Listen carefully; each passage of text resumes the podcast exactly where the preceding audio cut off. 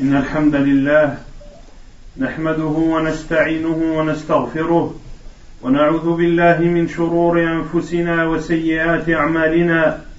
من يهده الله فلا مضل له ومن يضلل فلا هادي له.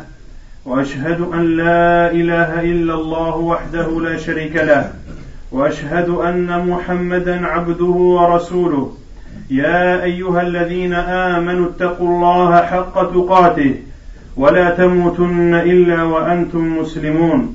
يا أيها الناس اتقوا ربكم الذي خلقكم من نفس واحدة وخلق منها زوجها وبث منهما رجالا كثيرا ونساء. واتقوا الله الذي تساءلون به والأرحام. إن الله كان عليكم رقيبا. يا أيها الذين آمنوا اتقوا الله وقولوا قولا سديدا. يصلح لكم أعمالكم ويغفر لكم ذنوبكم ومن يطع الله ورسوله فقد فاز فوزا عظيما. أما بعد فإن خير الكلام كلام الله وخير الهدي هدي محمد صلى الله عليه وسلم وشر الأمور محدثاتها وكل محدثة بدعة وكل بدعة ضلالة وكل ضلالة في النار. أما بعد فحديثنا اليوم معشر المسلمين هو حول شرب الخمر. فشرب الخمر معصية عظيمة نهى الله عز وجل عنها وحذر منها وحرمها على المسلمين. فالخمر مذهبة لعقل الإنسان. يستوي الإنسان عند شربها بالبهائم ويفعل ما لا يمكن أن يفعله حال صحوه قبل شربها لهذا حرمه الله تبارك وتعالى. لهذا حرمها الله تبارك وتعالى ورفضتها الفطرة السوية. فالإنسان السوي عندما يرى ما تفعله الخمر بشرابها فإنه ينفر منها حتى لو لم يعلم تحريمها. يروي ابن كثير رحمه الله. في كتابه البداية والنهاية أن عاصم المنقري وهو من سادات العرب قبل الجاهلية أو من سادات العرب في الجاهلية حرم على نفسه الخمر قبل الإسلام وذلك لأنه سكر يوما لأنه سكر يوما على ذات محرم منه فهربت منه فهجم عليها فهربت منه. فلما أصبح قيل له في ذلك فحرم على نفسه الخمر وقال رأيت الخمر منقصة وفيها مقابح تفضح الرجل الكريم فلا والله أشربها حياتي ولا أشفي بها أبدا سقيما. فالخمر إذا أيها المسلمون من قصى يدرك أو يدرك هذا كل ذي فطر كل ذي فطرة سوية وقد سميت خمرا لأنها تخامر العقل وتحجبه فهي ساترة للعقل الذي هو ميزة الإنسان. ولهذا فإنه يدخل تحت مسمى الخمر كل ما استحدث من مسكرات ومخدرات. Le sujet du discours aujourd'hui portera sur la consommation du vin et de toute autre boisson alcoolisée. De boire du vin et les, et les boissons alcoolisées est un grand péché en islam. Allah subhanahu wa ta'ala l'a interdit et a mis en garde contre ces boissons alcoolisées. Et l'alcool fait fuir la raison de la personne. Et une personne en état d'ivresse est comparable à un animal qui est dénué de toute raison. Et ainsi, une personne enivrée peut faire des choses qui lui seraient inconcevables de faire en, dans un état normal. Ainsi, Allah subhanahu wa ta'ala a interdit la consommation de l'alcool. Et les personnes douées du sens inné, les personnes dont le sens inné n'a pas été changé, n'a pas été altéré, rejettent les boissons alcoolisées et la consommation de l'alcool, même s'ils n'en connaissent pas l'interdiction, en en voyant uniquement les effets néfastes, cela leur suffit pour s'éloigner de cette chose ignoble. Ibn Kathir rapporte dans son livre qu'un dirigeant des Arabes, avant l'arrivée de l'islam, avait consommé de l'alcool jusqu'à en être ivre. Et il a voulu avoir des rapports avec une femme qui lui est interdite au mariage. Et elle a réussi à s'enfuir. Et le lendemain matin, lorsque l'on lui a dit la chose qu'il s'apprêtait à faire, il a dit et a interdit a interdit à lui-même la consommation de l'alcool et ceci avant même l'arrivée de l'islam. Et il a dit dans un vers de poésie, j'ai vu l'alcool qui est une bassesse et qui rabaisse et elle humilie les gens honorables. Je jure par Allah que je ne la boirai pas ou que je ne consommerai pas d'alcool durant mon vivant et que je n'utiliserai également pas l'alcool comme un médicament. L'alcool et toutes les boissons alcoolisées sont donc des bassesses qui font plonger l'être humain dans le ridicule et dans l'humiliation. Pour cela que l'alcool est appelé khamr en islam, en arabe. Le vin est appelé khamr car il recouvre la raison. Il recouvre la raison. Et tout ce qui a les mêmes effets que l'alcool en a le même jugement. أيها المسلمون وقد جاء الإسلام فحرم شرب الخمر. فحرم هذا الشراب المذهب للعقل لأن الإسلام, لأن الإسلام جاء ليكرم الإنسان وليحفظ المجتمعات من الآثار السيئة لكثير من المعاصي والجرائم. يقول الله سبحانه وتعالى يا أيها الذين آمنوا إنما الخمر والميسر والأنصاب والأزلام رجس من عمل الشيطان فاجتنبوه لعلكم تفلحون. إنما يريد الشيطان أن يوقع بينكم العداوة والبغضاء في الخمر والميسر ويصدكم عن ذكر الله وعن الصلاة فهل أنتم منتهون؟ قال الإمام القرطبي رحمه الله عند تفسير هذه الآية قال فاجت قوله فاجتنبوه يقتضي الاجتناب المطلق. الذي لا ينتفع معه بشيء بوجه من الوجوه لا بشرب ولا بيع ولا تخليل ولا مداود ولا مداوى ولا غير ذلك. هكذا أيها المسلمون سد القرآن منافذ الخمر وحرم استعمالها وحتى لا يحوم حول الخمر المسلم. وكذلك فعل رسول الله صلى الله عليه وسلم حيث بين أن أي تعاطي أو اكتساب أو استفادة من من الخمر محرم يقول صلى الله عليه وعلى آله وسلم كما أخرجه الطبراني في معجمه من حديث عبد الله بن عباس رضي الله عنه قال قال رسول الله صلى الله عليه وسلم أتاني جبريل فقال يا محمد إن الله عز وجل لعن الخمر. وعاصرها ومعتصرها وشاربها وحاملها والمحمولة إليه وبائعها ومبتاعا وساقيها ومسقيها. صححه الألباني. وعن أنس بن مالك قال لعن رسول الله صلى الله عليه وسلم في الخمر عشرة.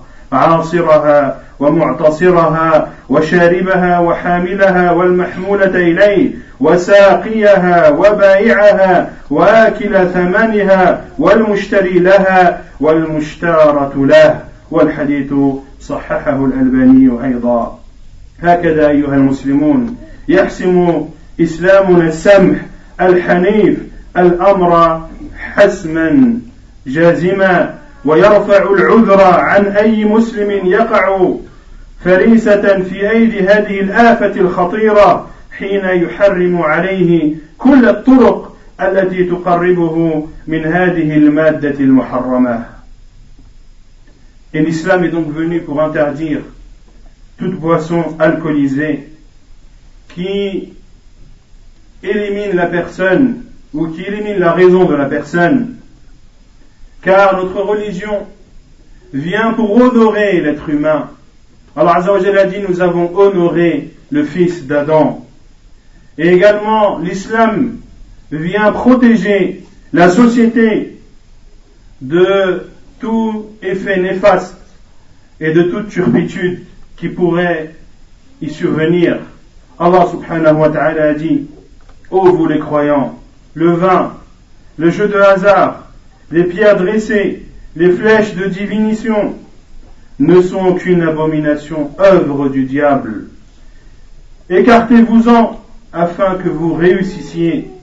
Puis Allah a dit dans le verset suivant, le diable ne veut que jeter parmi vous, à travers le vin et le jeu de hasard, la haine et le mécontentement, et vous détourner du rappel d'Allah ainsi que de la prière. Allez-vous donc y mettre fin? Allah Azzawajal dit, allez-vous donc y mettre fin après avoir pris connaissance que le vin fait partie des ruses du diable pour créer la discorde entre les gens et pour les détourner du rappel d'Allah et de les détourner de l'accomplissement de la prière qui est le second pilier de l'islam. Il faut donc s'abstenir.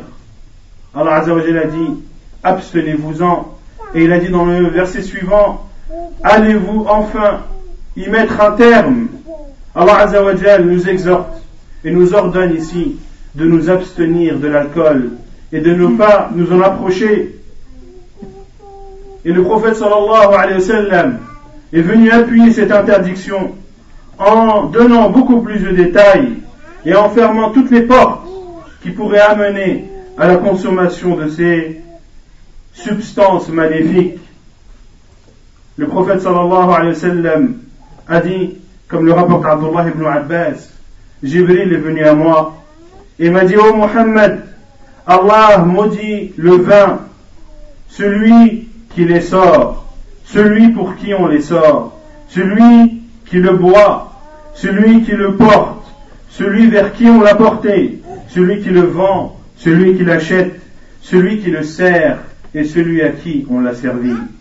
Et dans l'autre hadith de Anas ibn Malik, radiallahu anhu, il dit, le prophète sallallahu alayhi wa a maudit autour du vin 10, celui qui presse, c'est-à-dire qui presse le raisin, afin d'en extraire le jus, celui pour qui on l'a pressé. C'est-à-dire que même si tu le presses, non pas pour le consommer toi, mais pour que les autres le consomment, tu entres également dans la malédiction d'Allah, subhanahu wa ta'ala, celui qui la boit, celui qui la transporte, même s'il ne la consomme pas, celui pour qui on l'a transporté, celui qui le sert, celui qui le vend, celui qui en mange les bénéfices, c'est-à-dire celui qui le vend ou par tout autre moyen tiré bénéfice du vin et de l'alcool, il entre également dans la malédiction, celui qui l'achète et celui pour qui on l'a acheté.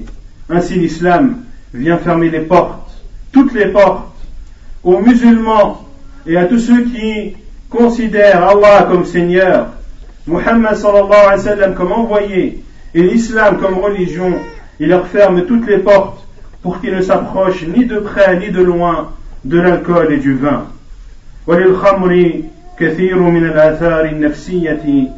والجسدية السيئة كأمراض وغيرها وآثار اجتماعية أيضا كالتفكك كالتفكك الأسري وحالات الطلاق وضياع الأبناء. هذا غير الآثار السيئة الكثيرة على المستوى العام. إذا عرفنا هذا أيها المسلمون علمنا شيئا من الحكمة أو من حكمة الباري جل وعلا في تحريم تناول هذه المادة الخبيثة.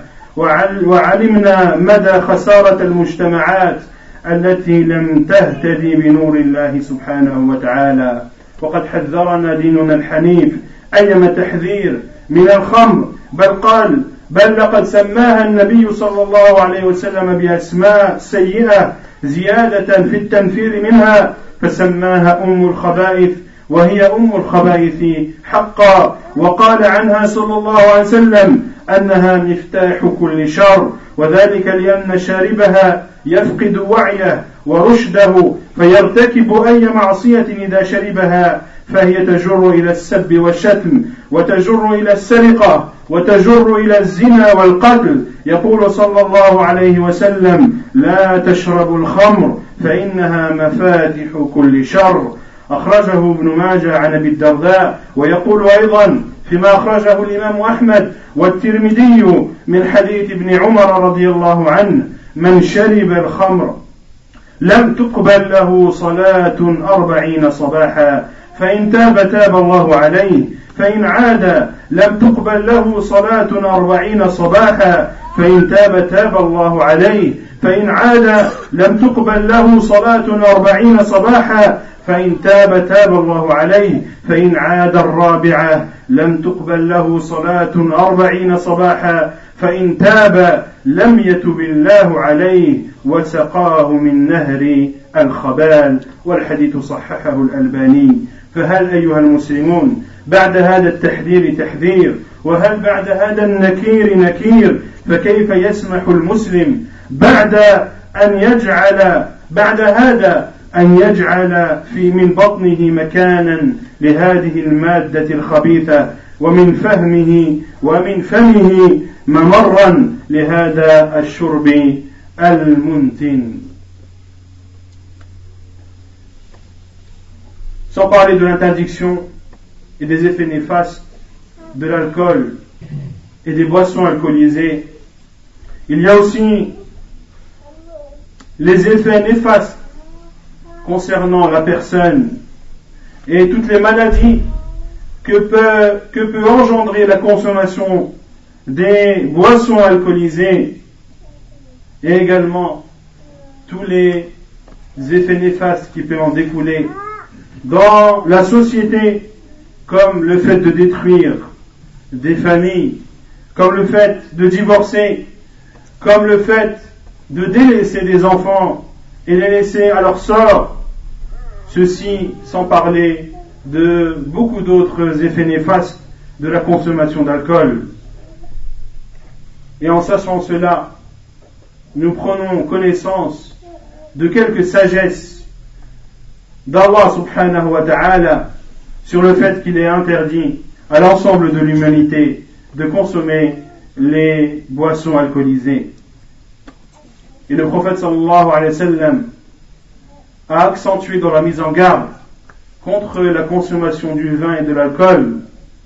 Et le prophète sallallahu alayhi wa sallam a appelé le vin la mère des turpitudes, la mère des vilenies. Et il l'a aussi appelé sallallahu alayhi wa sallam la clé de tout mal. C'est donc la clé de tout mal. Et c'est donc la mère des turpitudes.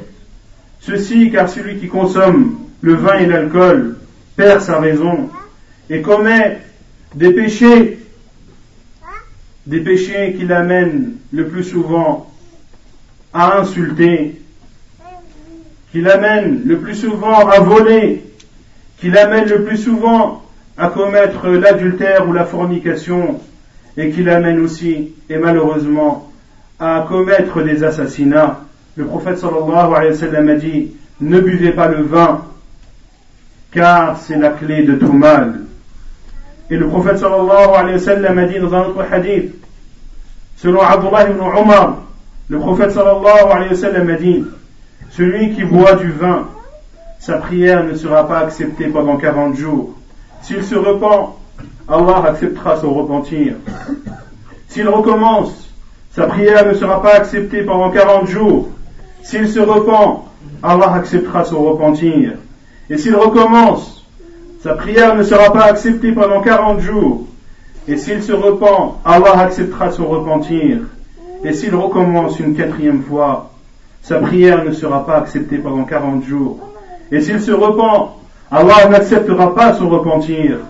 Et il boira de la sueur des gens de l'enfer. Chers musulmans, y a-t-il, après cette mise en garde, une mise en garde que l'on peut faire en plus après avoir, pris connaissance de ce hadith effrayant, comment un musulman peut-il encore laisser de la place dans son ventre pour accueillir cette substance maléfique? Ou comment un musulman, après avoir pris connaissance de tout ceci, peut encore utiliser sa bouche comme l'entrée dans son corps de cette substance maléfique أقول قولي هذا واستغفر الله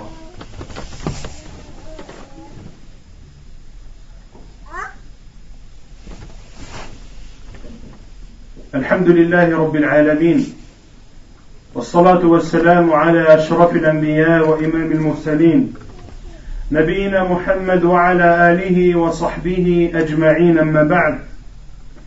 لقد سمع أصحاب أصحاب رسول الله صلى الله عليه وسلم نهي الله سبحانه وتعالى عن الخمر وهي في أيديهم وعلى شفافهم فأقلعوا عنها وتابوا منها بل وأهرقوها فورا ولم يسعوا حتى إلى التأكد من التحريم أو الاحتفاظ بها لعلهم يستفيدون منها بشيء. عن أنس رضي الله عنه قال ما كان لأهل المدينة شراب حيث حرمت الخمر أعجب إليهم من التمر والبسر. فإني لأسقي أصحاب رسول الله صلى الله عليه وسلم وهم عند أبي طلحة. مر رجل فقال إن الخمر قد حرمت. فما قالوا متى؟ أي حتى ننظر قالوا يا أنس أهرقها. أخرجه البخاري في الأدب المفرد. وهكذا يكون الامتثال. وهكذا تكون الفطرة السليمة. بل إن من الصحابة من كان ينتظر تحريم الخمر على أحرى من الجمر لأنه كان يعلم أثرها على سلوك الإنسان وعلى صلاته وعباداته. ذلكم هو الفاروق. عمر بن الخطاب رضي الله تعالى عنه يروي النسائي عن عمر أنه كان يدعو الله عز وجل ويقول اللهم بين لنا في الخمر بيانا شافيا فنزلت الآية التي في البقرة فدعا فدعي عمر فقرأت عليه فقال اللهم بين لنا في الخمر بيانا شافيا فنزلت الآية التي في النساء يا أيها الذين آمنوا لا تقربوا الصلاة وأنتم سكارى فكان منادي رسول الله صلى الله عليه وسلم إذا أقام الصلاة نادى لا تقربوا الصلاة وأنتم سكارى فدعي عمر فقرأت عليه فقال اللهم بين لنا في الخمر بيانا شافيا فنزلت الآية التي في المائدة فدعي عمر فقرأت عليه فلما بلغ فهل أنتم منتهون؟ قال رضي الله عنه انتهينا انتهينا. Et lorsque les compagnons du prophète sallallahu alayhi wa sallam ont appris la nouvelle de l'interdiction de la consommation du vin et de l'alcool, L'alcool était dans leurs mains et ils étaient en train de le consommer. Mais une fois avoir pris connaissance de l'interdiction de ceci par Allah subhanahu wa ta'ala, ils se sont abstenus sur le champ et n'ont même pas demandé une confirmation et n'ont même pas essayé de trouver un délai pour profiter une dernière fois de la consommation du vin ou de l'alcool, non. Ils ont versé les verres qu'ils avaient dans leurs mains et ils ont détruit tout ce qu'ils avaient en leur possession. Anas ibn Malik an, a dit qu'il donnait à boire, c'est-à-dire du vin et de l'alcool, aux compagnons du prophète sallallahu alayhi wa sallam. Alors qu'ils étaient chez Abu Talha, et un homme est venu et a dit le vin vient d'être interdit. Et Anas anhu a dit, ils n'ont pas dit quand ou nous allons, demander confirmation. Ils ont dit, oh Anas, verse le vin, déverse-le. Ainsi était l'obéissance des compagnons du prophète sallallahu alayhi wa. Et d'autres compagnons attendaient même la révélation de l'interdiction du vin et de l'alcool. Parmi eux, Omar ibn al-Khattab, anhu, qui invoquait Allah subhanahu wa ta'ala et disait Oh Allah, montre-nous dans le vin un jugement clair et évident. Puis est descendu le verset dans Surat al-Baqarah. Et lorsqu'il a été lu sur Omar al-Khattab, il a dit Oh Allah, montre-nous sur le vin un jugement clair et évident. Puis est descendu le verset de Surat les femmes, où Allah a dit Oh vous qui avez cru, n'approchez pas la prière en état d'ébriété. Et celui qui appelait à la prière au temps du prophète sallam, lorsque ce verset a été révélé, disait aux gens N'approchez pas la prière en état d'ébriété. Et lorsque ce verset a été lu à Omar ibn Khattab, il a dit Oh Allah, montre-nous dans le vin le jugement clair et évident. Puis descendu le verset de Surat, la table servie, où Allah subhanahu wa ta'ala a interdit de façon claire la consommation du vin et de l'alcool et a dit Quand ou allez-vous enfin y mettre un terme ولقد توعد الله سبحانه وتعالى شارب الخمر ومدمنها بوعيد شديد. بوعيد شديد. من هذا الوعيد حرمانه من الجنة ومن خمر الجنة الذي قال الله عنه مثل الجنة التي وعد المتقون فيها أنهار من ماء غير آسن وأنهار من لبن وأنهار من لبن لم يتغير طعمه وأنهار من خمر لذة للشاربين وأنهار من عص من عسل مصفى. فخمر الجنة خمر لذيذ ليس كخمر الدنيا الخبيث. وهذا الخمر اللذيذ الذي يجري نهرا في الجنة وعد الله به المؤمنين الذين يدخلون الجنة. أما من أدمن الخمر في الدنيا لم يدخل الجنة. فهو محروم ومن هذا يقول صلى الله عليه وسلم لا يدخل الجنة مدمن خمر. حسنه الألباني ويقول عليه الصلاة والسلام كما في صحيح مسلم كل مسكر خمر وكل مسكر حرام ومن شرب الخمر في الدنيا فمات وهو يدمنها لم يتب لم يشرب لم يشربها في الآخرة. ومن هذا الوعيد أيضا أن شارب الخمر يلقى الله سبحانه وتعالى كعابد الأوثان والعياذ بالله. فما كان فكما كان في الدنيا عبدا لهذا الشراب الخبيث عاكفا عليه حشر يوم القيامة كغيره من عباد الأوثان. يقول صلى الله عليه وسلم من مات وهو مدمن خمر لقي الله وهو كعابد وثن. ومن هذا الوعيد والعياذ بالله أن الله يسقي شارب الخمر من طينة الخبال وهي عرق وعصارة أهل النار. عن جابر بن عبد الله أن رسول الله صلى الله عليه وسلم قال كل مسكر حرام وإن على الله لعهدا لمن شرب المسكر أن يسقيه من طينة الخبال. عرق أهل النار أخرجه مسلم. فاتقوا الله أيها المسلمون. واحذروا وساوس الشيطان وخطواته. يقول الله تعالى الشيطان يعدكم الفقر ويأمركم بالفحشاء والله يعدكم مغفرة منه وفضلا والله واسع عليم. الله عز وجل a mis garde et a promis le châtiment à celui qui consomme l'alcool. Et qui s'adonne à sa consommation.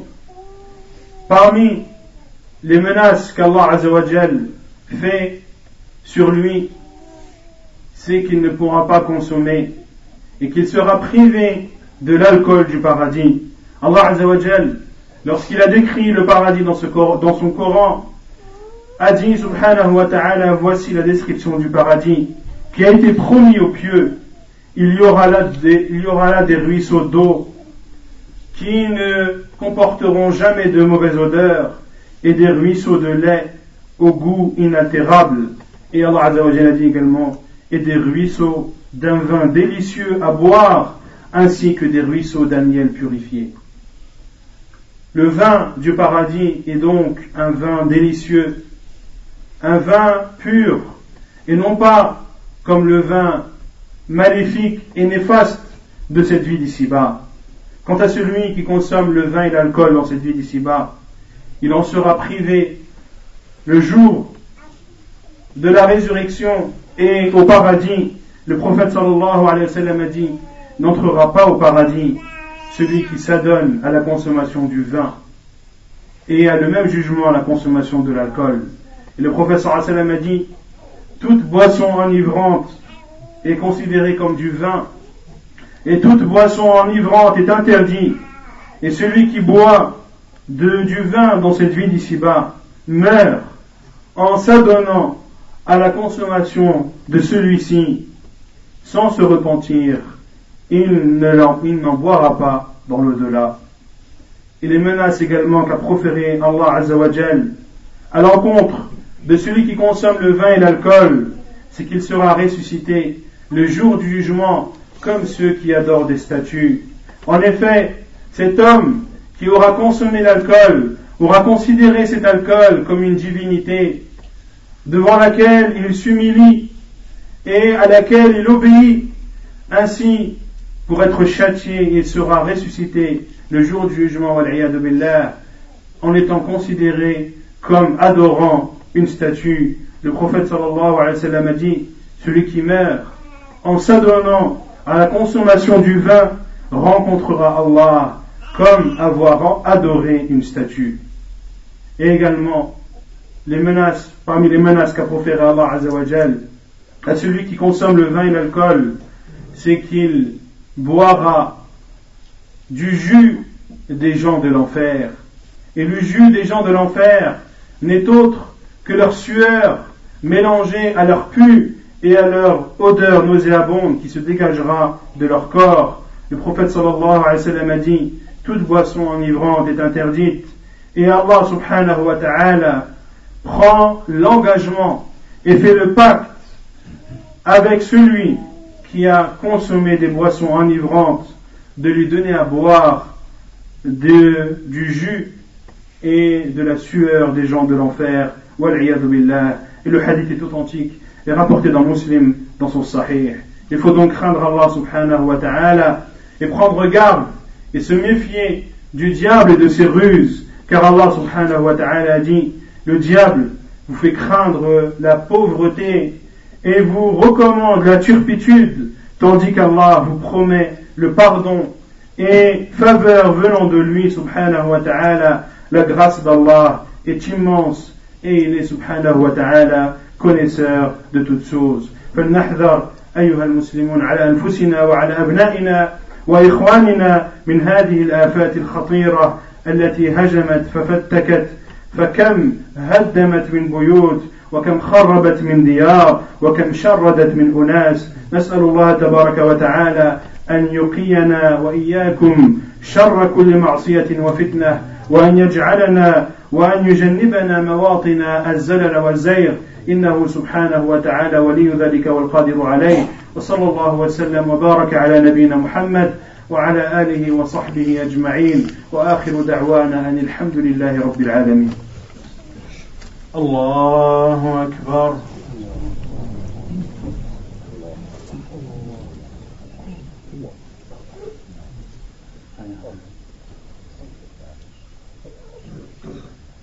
الحمد لله رب العالمين. الرحمن الرحيم. مالك يوم الدين. إياك نعبد وإياك نستعين. اهدنا الصراط المستقيم. صراط الذين أنعمت عليهم غير المغضوب عليهم ولا الضالين.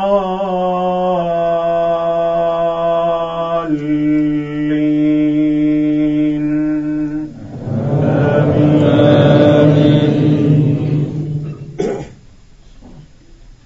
ويل لكل همزة لمزة. الذي جمع مالا وعدده يحسب أن ماله أخلده. كلا لينبذن في الحطمة وما أدراك ما الحطمة. نار الله الموقدة التي تطلع على الأفئدة. إنها عليهم مؤصدة في عمد ممددة. الله أكبر.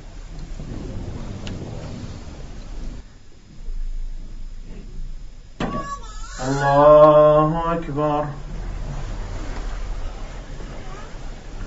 الحمد لله رب العالمين. الرحمن الرحيم.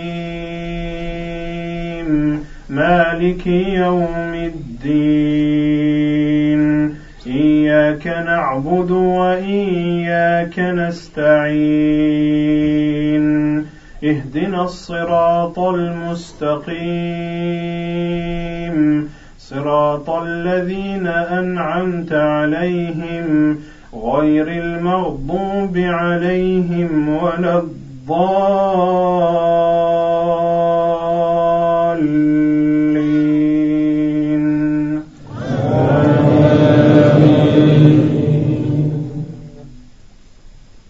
والعصر.